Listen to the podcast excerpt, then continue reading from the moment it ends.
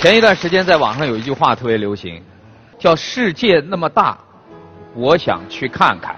一句话放在领导桌上，这很好啊，这成为了现在年轻人辞职信的标准格式。这很好，这和我的观念正好是一样的。今天这期节目播出以后，网上流行的将是另外一句话：寻找远方的自己，创建圈外的生命。其实现在的年轻人，他们生活在一个，说实在的，您站在圈外看啊，觉得挺简单，放下手机不就完了吗？但实际上，真的，一旦被绑定之后，很难挣脱。有没有这种感觉？大家都知道这件事情，呃，并不是那么重要。我们现在钦佩的所有的古今中外的重要人物，嗯，他们都没有进入过这个圈子。对，啊，我们所佩服的，而进入这个圈子的人里边呢，现在还找不到能够和孔子、爱因斯坦他们比肩的人。这样的话，大家就突然要衡量一下自己的生命分量。现在的世界被切碎了，碎到了这个小的朋友圈里。对。呃，我听说您在北大讲课的时候，和北大的学生自创了一种提问方式。对。叫快问快答，对，闪问闪答，闪问闪答，比快还要快，闪呐！就学生问的很快，老师必须答的很快。如果问题比较复杂的话，我会答的很快，但是比较长。好，第一道题，世界那么大，您还有哪儿没去看过吗？南极洲。与西方文化相比，中华文化最缺少的是什么？缺少公共空空间这个概念。公共空间。所以我经常讲，跟外国人讲，你们看我们的游客没有道德，高声喧哗。我说不是没有道德，这个黑脸的大嫂，她收养了两个地震孤儿，她只是没有受到公共空间生活规则的训练。责任是我们。好，第三个问题。网络上常说没文化真可怕，比没文化更可怕的是什么？假文化。下一道题：北京和上海哪个城市更有文化？这是一个我最不喜欢的命题。多少人叫我写海派、京派的区别，我全部拒绝。哦。因为中华文化它是一个完整的一个概念，它的伟大就伟大它的完整性。这一点秦始皇就已经开始做的事情，我们硬要分开来寻找里边的区别，那就非常可笑。中国哪个城市最没文化？您 不会。上次我在深圳，深圳说：“哎呀，我们这个市值建立二十几年，人家西安几千年。”我说：“深圳的孩子读的李白的诗，和西安的孩子读的李白的诗是同样一首诗。”你们有可能理解的更深，这个完全不存在哪儿没文化。接下来问的都是正经问题了，都是观众的小纸条问题了。好，今天来的观众，你们都是哲学家。我找了一个观众的问题，当然我不打算让您回答。说您认为文学的哲学和自然科学的哲学的异同点在哪里？你是高考出题的吗？你是？哎，这个问题您先不回答。我要回答。强烈要求回答，您要回答吗？对对对对。我想用歌德的一句话来回答这个问题。嗯。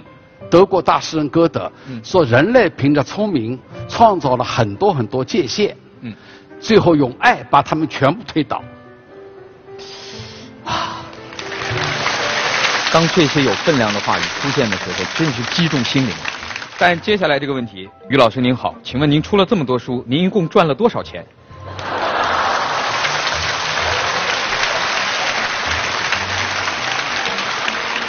呃，大家如果有机会到上海我的工作室工作室去看的话，呃，大家会发现一个惊讶的一个情景，就是我的工作室里边最辉煌的书架都是盗版书，是人家叫我签名的时候啊，我说。这本是盗版书，有没有可能我换一本真本书给你？所以从这个比例就知道，我从版税收入那是不多的。不光如此，您还要拿正版书去换盗版书，您自己还得赔。对。好，接下来我们要把时间交给六位青年代表。于老师您好，您说您不上网，但是我觉得您非常了解当今社会这个网络信息化传播的一些特点。在网络社会，想要信息流通，我的信息要短、要简洁、要鲜明。您还会自问自答，然后您有一些非常厉害的口号，比如说创造圈子以外的生命，寻找远方的自己。比如说每个人都是高贵的生命。我就觉得听完这场演讲下来，我自己的段位高了好几级。呃，我算是这个青年代表台上的老人了。这节目我已经录了两年了。哦。我可以说见过非常多嘉宾的演讲，他们可能说是在某一个方面非常厉害，但真上到这个舞台上让他讲，他非常紧张。所以我就想问您，您这个演讲的能力，您觉得是怎么来的？我们能训练吗？其实这个问题回答呢，应该是小撒来回答。他主持节目主持那么好，我多年没上电视的人，一听撒贝宁我就来了。就这 这个这就很重要啊啊！但是我对他的问题呢，我要呃回答几句的。嗯，你一定要相信自己有一种潜在的能力。我在十三岁的时候得到了上海作文比赛的第一名，这个不奇怪。这个太奇怪了。哎呀，十三岁啊！十三岁的人不奇怪。我当时还是数学竞赛第三名，这很厉害啊！这不奇怪，因为。我爸爸妈妈在乡下把我养大，他一直对我的小学的教育非常不自信，因为我的小学老师自己也没有小学毕业，这就很很不自信了。结果我快速得了作文比赛第一名，这很重要。这不奇怪。但是接下来一件事情了，这个状元一定要在上海青年宫发表一次演讲，很多很多人在听，听下来结果都说：“哎呀。”这个孩子文笔这么好，可惜真不会讲话。这个就余秀十三岁的时候，十三岁就觉得我自己确信我是一个最不会讲话的人。但是，请各位朋友知道了，就是你认为自己弱点的地方，在你的脚底下很可能是个富矿，你没有任何地方值得自我羞愧的。你认为羞愧的地方，一定可能转变过来。有的时候，很可能是你人生最优秀的地方，很可能是这样。嗯，刚才我问完您第一个问题，我身边有一个青年代表，他已经出了好几本书了。所以我问完这个问题以后，他说你不会讲，主要是因为你书读的少。但是我就想，平常我觉得我看的书也不少啊。那你是没看对书。因为你没看余秋雨老师对，其实刚才刘树说看对书，我不知道你看不看你自己写的书啊？当然今天不说我的书，今天咱们先说一部比较严肃的书。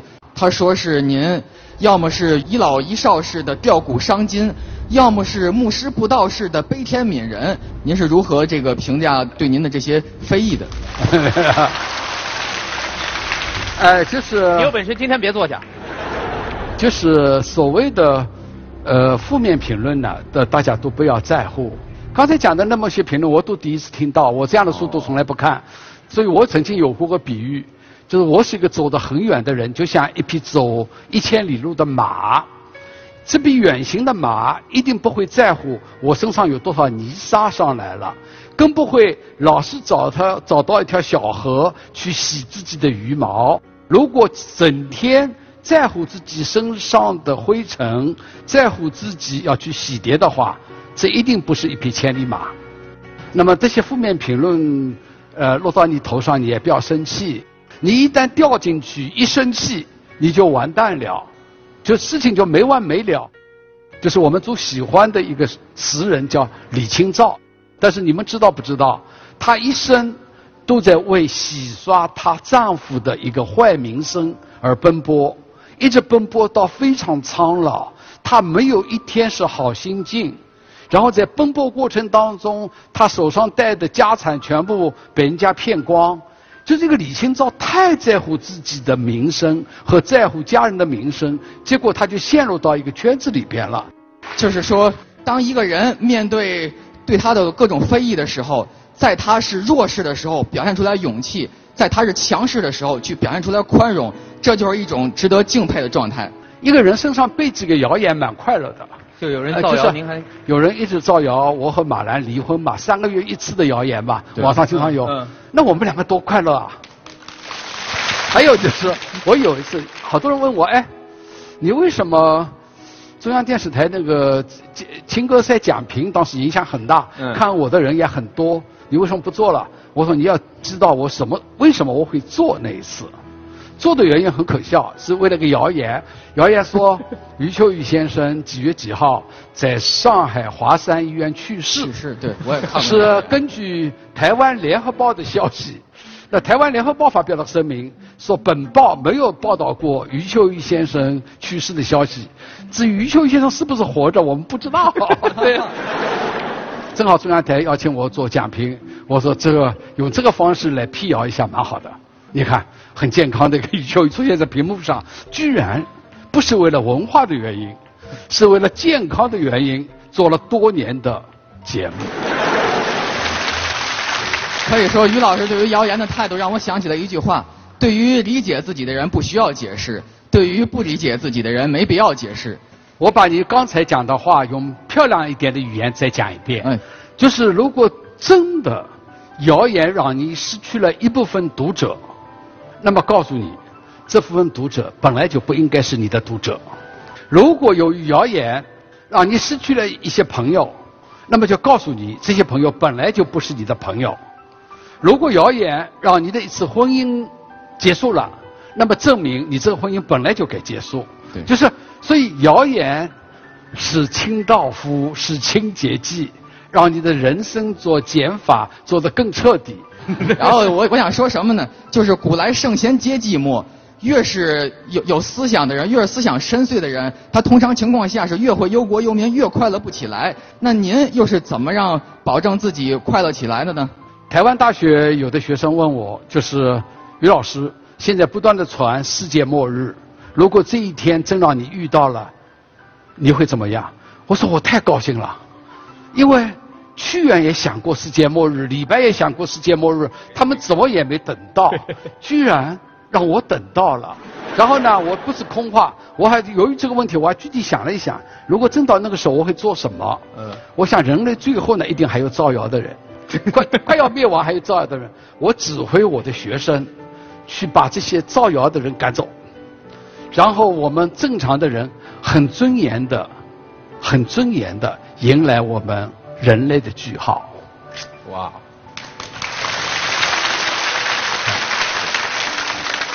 于老师你好，我是来自中国科学院嗯地质研究所的梁鹏，我从专业的角度回答一下，嗯，我们进入世界末日。从地球地质历史来说，是一个非常漫长的过程。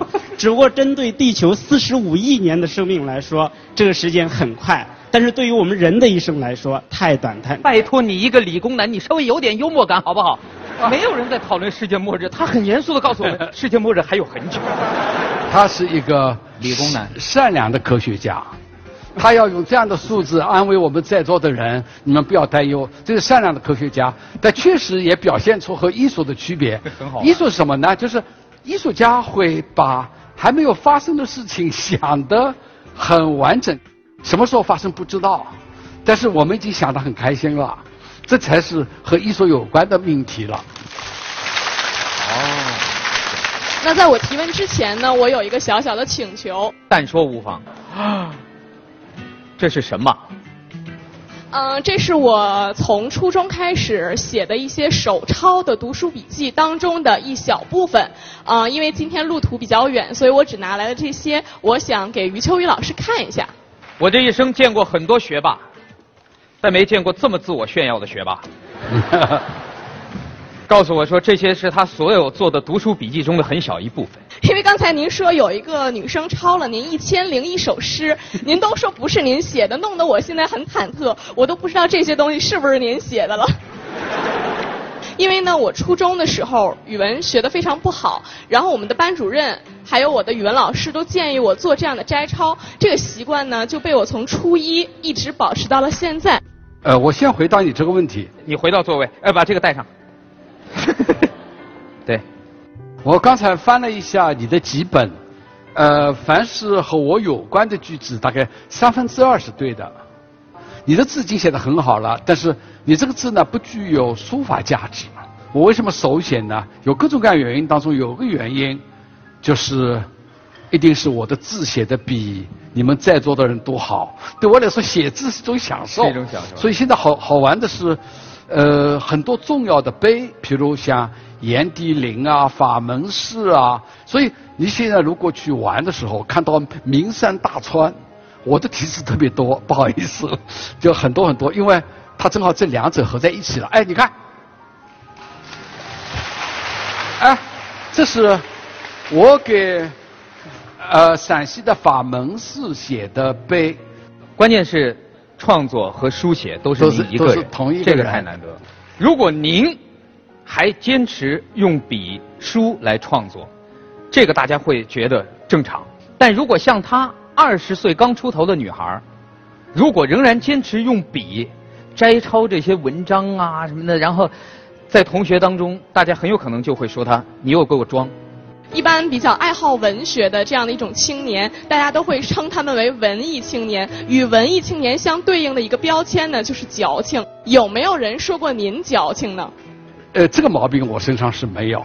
我作为一个研究写作、自己也写作、也教写作的人，我对于文艺青年这样的痕迹的人，我一般不会找他做我的研究生，哦因为他这个毛病太多了。不要把文艺青年当成一个标签。我还再补充一句，就对多数今天的大学毕业生来说，文学和艺术最好成为你的素养，而不是你的职业。呃，你有了文学和艺术的素养，你哪怕成为一个工程师，成为一个律师，成为一个撒贝宁，成为这样各种各样的，都会充满魅力。如果，呃，这就是对人的人格的陶冶。啊，秋雨老我师，们最后一位青年 代表王是安安。我在这个黑板上画了一张中国人的时间表，就这个人生啊，人生看不太清楚，我哦我拿给于老师看一下。谢谢谢谢。谢谢。我觉得有一个现象就是很有意思，就是尤其是在我我们之前的就是七零后、六零后呵呵，跟他们相比，我们我们这一代人好像很实际。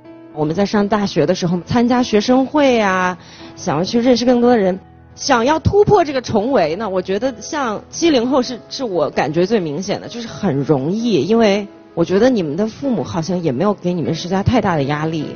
但是呢，其实突破这个重围最大的阻力，其实对于我们来说，我觉得是我们的父母。你讲的问题呢，可能是很多呃很多人都遇到的。我们的父母亲，他有个时间表，但是时比时间表更重要的是一个看一个出色的儿女能够站在自己眼前。当他的时间表或者他对你的安排还那么强悍的时候，证明你还不够出色。如果当他惊叹你真是那么优秀的时候，父母亲对你的安排就会感觉到他安排不过来了。我们不要失去对他们的爱，但是努力要做到这一点，就是让他们对我们的安排渐渐的失效。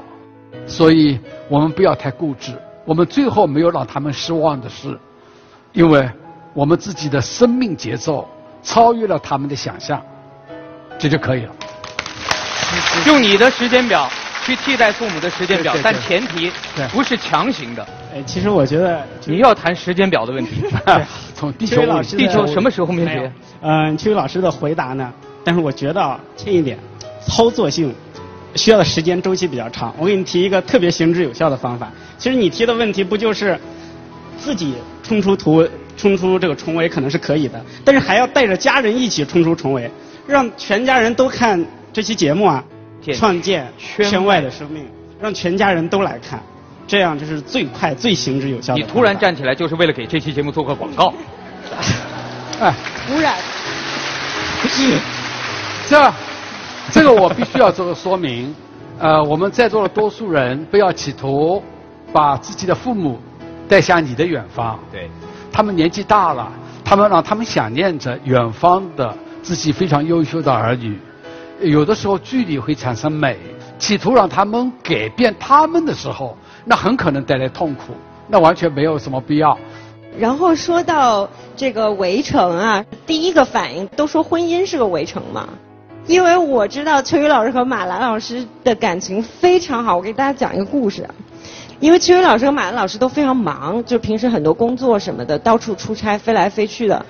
他们有一个约定，就是如果两个人正好在同样一个城市，然后另外一个人呢要要飞去另外一个一另外一个地方，这个后走的人呢就一定要送这个人去机场，并且送到安检口，一直站在那里目送着对方，一直到看不见。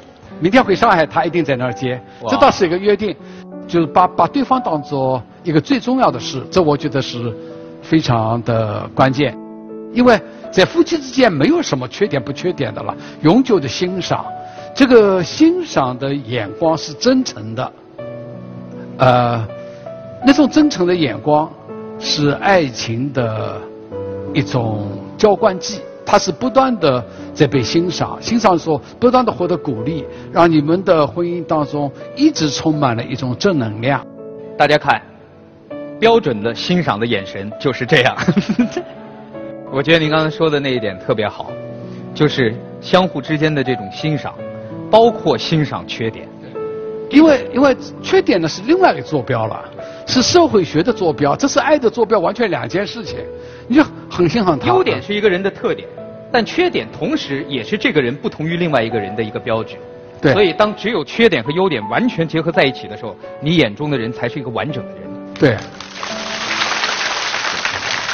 我是今天听完了这场演讲特别感动，然后我有最后一个问题想问于老师：现在的您是当初年少的时候您想成为的自己吗？不是。扫描屏幕下方的二维码，参与节目互动的观众将有机会获得由凉茶领导者金冠加多宝为您送上的精美礼品。然后我有最后一个问题想问于老师：现在的您是当初年少的时候您想成为的自己吗？不是，就是这个就和我今天的演讲的主题合在一起了。我说要寻找远方的自己，为什么讲远方？我不完全指地理概念，是指一个我现在很难想象的自己。所以我们在座的年轻人知道，就是多少年以后的用你这个名字的那个人，可能完全超乎你的想象之外，完全可以想象之外。所以不要给自己有太复杂的构想。我第一步成为什么，第二步成为什么，一切都不对。你就是随着随着自己的感觉和自己的人格和心智一步步往前走。那您今天还会再继续寻找远方的自己吗？当然。我前几年是讲过，我看到美国有一个比我年纪要大很多的富豪，他居然买了票上了次太空，上太空回来以后，人家问他上去以后怎么样，他只会讲一个字 “wonderful”。当时就想，哎呀，这个人换成余秋雨多好，他会描述在太空中看到的各种各样天象，而且描述自己不同时候的心境。所以我觉得您刚才说到的所有的这一切。如果电视机前的年轻人听到以后，可能会因为您今天的演讲而开始出发，去寻找一个属于远方的自己。或许这是一个一生的旅程。